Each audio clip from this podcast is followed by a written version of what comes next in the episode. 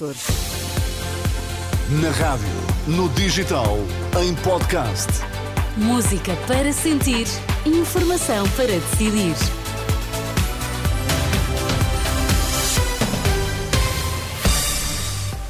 Aqui estamos consigo nesta manhã de quinta-feira na Renascença. Olá, Sérgio Costa, bom, Bom dia, Ana. O que é que está em destaque nesta manhã? Caso da compra de ações do CTT, Paulo Rangel acusa Pedro Nuno Santos de falta de transparência. Greve nas infraestruturas, já há comboios suprimidos. E no desporto nesta manhã, Rui Viegas, bom dia. Olá, viva, bom dia. Já está em Lisboa o novo reforço do Benfica. Acorda com 14 graus em Lisboa, estão agora 10 graus no Porto, 16 em Faro. Cuidado com as estradas molhadas. Vamos lá às notícias com Sérgio Costa. Abrir o caso da compra de ações do CTT, aumenta a pressão sobre Pedro Nuno Santos. O PSD acusa o atual secretário-geral do PS de falta de transparência neste caso, quando era ministro das Infraestruturas com a tutela das comunicações. Em entrevista à Renascença, Paulo Rangel identifica o que diz ser um padrão de ausência de transparência em várias decisões. Aqui o ponto é a falta de transparência. Eu não posso aceitar como primeiro-ministro alguém que, em várias decisões que teve de tomar, não teve uh, a transparência com o público. Portanto, uh, se havia uma tentativa ou um início de reversão daquela privatização, eu não estou sequer a opor-me a isso. Agora, o que nós não podemos fazer é às escondidas. Isto é como uma, como uma indemnização secreta da, da, Presidente da TAP. Paulo Rangel, vice-presidente do PSD, concentra também em Pedro Nuno Santos o caso da compra de ações dos CTT pelo Estado.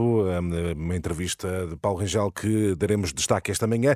Confrontado com o caso, Pedro Nuno Santos, na altura Ministro das Infraestruturas, remete explicações para o Governo. Em causa está a compra de ações dos CTT em 2021, como alegada moeda de troca para que os partidos à esquerda do PS aprovassem o eh, orçamento. João Paulo Batalha, vice-presidente da Associação Frente Cívica, diz que este é um assunto sério que tem de ser esclarecido. Isto mostra não só, eh, neste caso, o uso da par pública como uma espécie de porquinho mielheiro para comprar eh, maiorias parlamentares, mas levanta também aqui potenciais problemas até de manipulação do mercado e que, na condução deste negócio, se tenha criado oportunidades para algumas pessoas poder até ter feito negócios particulares de compra de ações em bolsa. João Paulo Batalha, em declarações a Marisa Gonçalves. Já há constrangimentos na circulação ferroviária ou é mais um dia de greve dos trabalhadores das infraestruturas? O repórter João Cunha está nesta altura na estação Gualva Cacém. Bom dia, João. Já há comboios suprimidos? Sim, basta chegar aqui a esta estação, olhar para o painel indicativo de partidas e perceber que são 4, 4 8, 8 ligações suprimidas apenas uma se fará quando forem 7 e 11 em direção a Sintra, nenhuma para Lisboa, o que faz com que esta estação esteja a esta hora apinhada de gente, Sérgio. Obrigado, João Cunha, com uma primeira impressão das, dos constrangimentos provocados pela greve dos trabalhadores das infraestruturas. Já há comboios suprimidos a esta hora da manhã. O Tribunal de Contas pede mais clareza no financiamento da descentralização de competências para as autarquias. Num relatório hoje divulgado, a instituição alerta para a existência de muitas fragilidades no processo. Entre eles, o Tribunal de Contas identifica a falta de mecanismos estáveis e transparentes de financiamento. No documento referente ao período de janeiro de 2019 e setembro de 2022, pode ler-se ainda que os prazos foram largamente uh, ultrapassados. O avião da Guarda Costeira japonesa que colidiu com um avião comercial no aeroporto de Tóquio na passada terça-feira não tinha autorização para entrar na pista. Uma informação avançada pelo Gabinete de Aviação Civil do Ministério Japonês dos Transportes que contraria o capitão do aparelho da Guarda Costeira. O único sobrevivente dos seis tripulantes assegura que não só tinha permissão para entrar na pista, como terá recebido recebido a autorização dos controladores aéreos para uh, aterrar. No desporto, Rui Viegas, Marcos Leonardo, reforço do Benfica, já está em Lisboa. O avançado ex-Santos chegou esta madrugada na companhia do diretor desportivo das Águias, Rui Pedro Brás.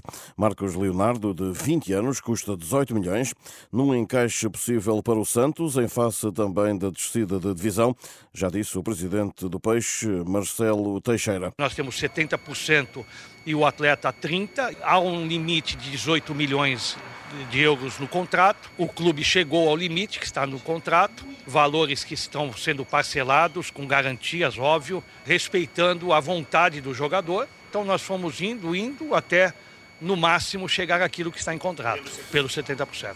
Marcos Leonardo deverá ser oficial ainda hoje no Benfica. Rui Viegas e a atualidade desportiva. E temos em destaque nesta hora das sete uma entrevista da Renascença, a entrevista, eh, uma entrevista a Paulo Rangel. Sim, Sérgio. para, que para além do caso dos CTT, de que já falamos, fala de vários outros assuntos. Rangel diz haver uma mão invisível contra Luís Montenegro. Em causa estão as denúncias anónimas que levaram à abertura do inquérito sobre alegados benefícios fiscais indevidos na construção da casa do atual líder social-democrata. Em entrevista ao programa Hora da Verdade, da Renascença e do Jornal Público, o vice-presidente social-democrata nota que as notícias sobre o caso surgiram há um ano, quando o governo PS estava em dificuldades. Eu acho que há, mas sinceramente há uma coisa que eu admirei muito na atitude de Luís Montenegro, aliás, desde o início, porque isto começou a surgir, quando houve grandes problemas com o governo, começaram a surgir estas, estas, estas eh, referências, e enfim, por vários jornais daqui. da- Faz essa associação. Bom, eh, estou a fazer uma associação puramente objetiva. A verdade é que aconteceu ao mesmo tempo. Pronto, é uma coincidência temporal. Bom, depois cada um interpreta como quiser. Eu vou dizer aquilo que eu mais eh, eh, admirei nesta declaração do presidente Luís Montenegro foi, de facto, a não vitimização. Já sobre o caso das gêmeas, que terão recebido o tratamento de favor no Hospital Santa Maria, Paulo Rangel admite que o Presidente da República está a passar por uma situação embaraçosa, mas que não perdeu a autoridade política. Ainda na área da saúde, o vice do PSD diz que o caos está instalado e desafia o Ministro Manuel Pizarro a explicar a razão pela qual tomou a decisão de retirar o preço das embalagens dos medicamentos. O dirigente do PSD conclui que poderá ter sido para fazer um aumento encapotado do preço dos medicamentos. Há uma coisa que nós temos que ver eh, quanto à saúde. À saúde é qual é o caos que está instalado. As notícias do último mês e meio, dois meses, desde o início de novembro, são absolutamente alarmantes. O que está a passar agora é insustentável. É importante perceber e apurar a responsabilidade de quem é que esteve no governo oito anos a destruir o Serviço Nacional de Saúde. Eh, Eu, eu dou-lhe um exemplo eh, até agora muito importante, que está a passar despercebido e que este ministro Manuel Pizarro tem de explicar.